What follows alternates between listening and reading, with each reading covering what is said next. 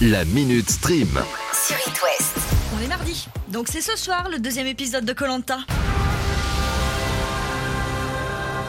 Tiens allez, on se fait un petit récap. Mardi dernier, on a découvert les visages de cette nouvelle saison, et le premier truc qu'on peut dire, c'est que certains ont des obsessions un peu bizarres.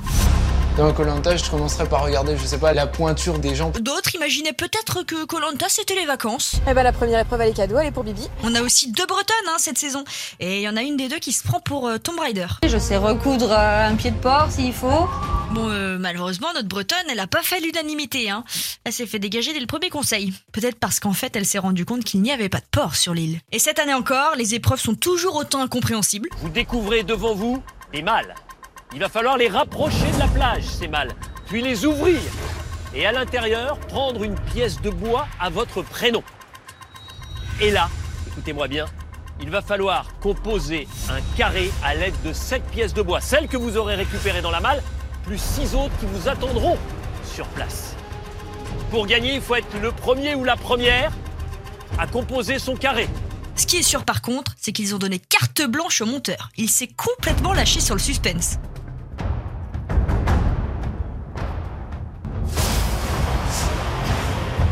Ça, c'est pas possible.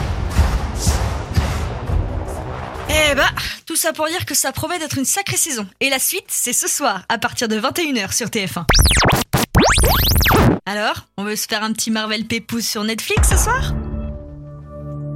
Eh bah c'est pas possible, parce qu'ils viennent tous de migrer vers Disney+. Laisse-moi rire. Depuis plus de 5 ans, Netflix pouvait diffuser librement les Marvel, mais en fait, les personnages appartiennent à Disney. Donc, ils retournent à la maison. Le problème, c'est que Netflix coproduisait des séries comme Daredevil, Jessica Jones, Luke Cage. Donc la grande question est, est-ce que Disney va produire la suite? Pour l'instant, le mystère reste entier. Et puis, bah, vous avez plus qu'à prendre un abonnement de plus.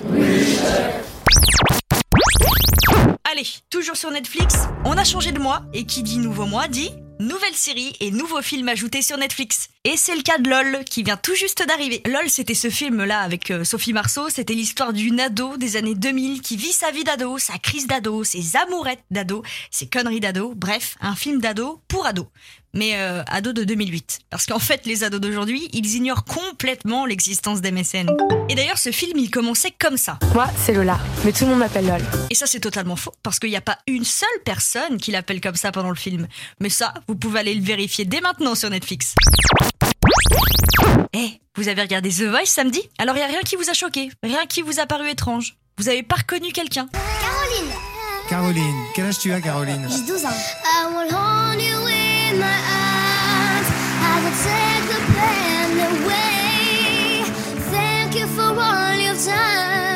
14 ans plus tard, Caroline Costa revient sur le devant de la scène et elle a décidé de repasser par la case audition, mais cette fois-ci à l'aveugle. Bravo.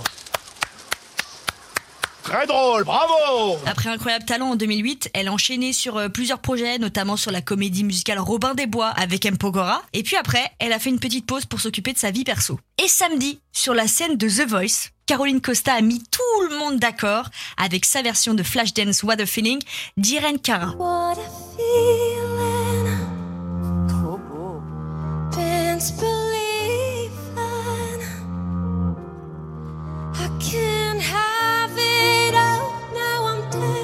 Oh, les frissons. for my life. Résultat, trois membres du jury complètement bluffés et la Caro, elle est partie chez Marc Lavoine. Bon, bien sûr, je doute que le retour de Colonel Riel fasse le même effet. hein. Laisse-moi être celui qui partage ta vie.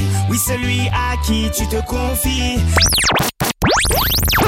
Grand succès pour la série Validée sur Canal+. C'était une série qui était créée euh, par Franck Gastambide. Elle parlait de rap et où on suivait les aventures de Clément, qui était interprété par Attic.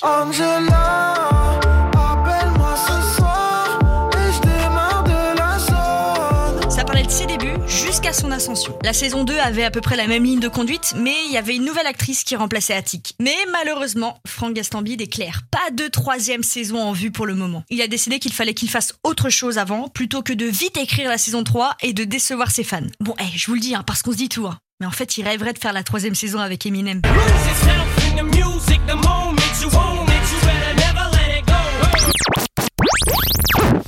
La Minute Stream. À retrouver en podcast sur itwest.com et sur toutes les plateformes.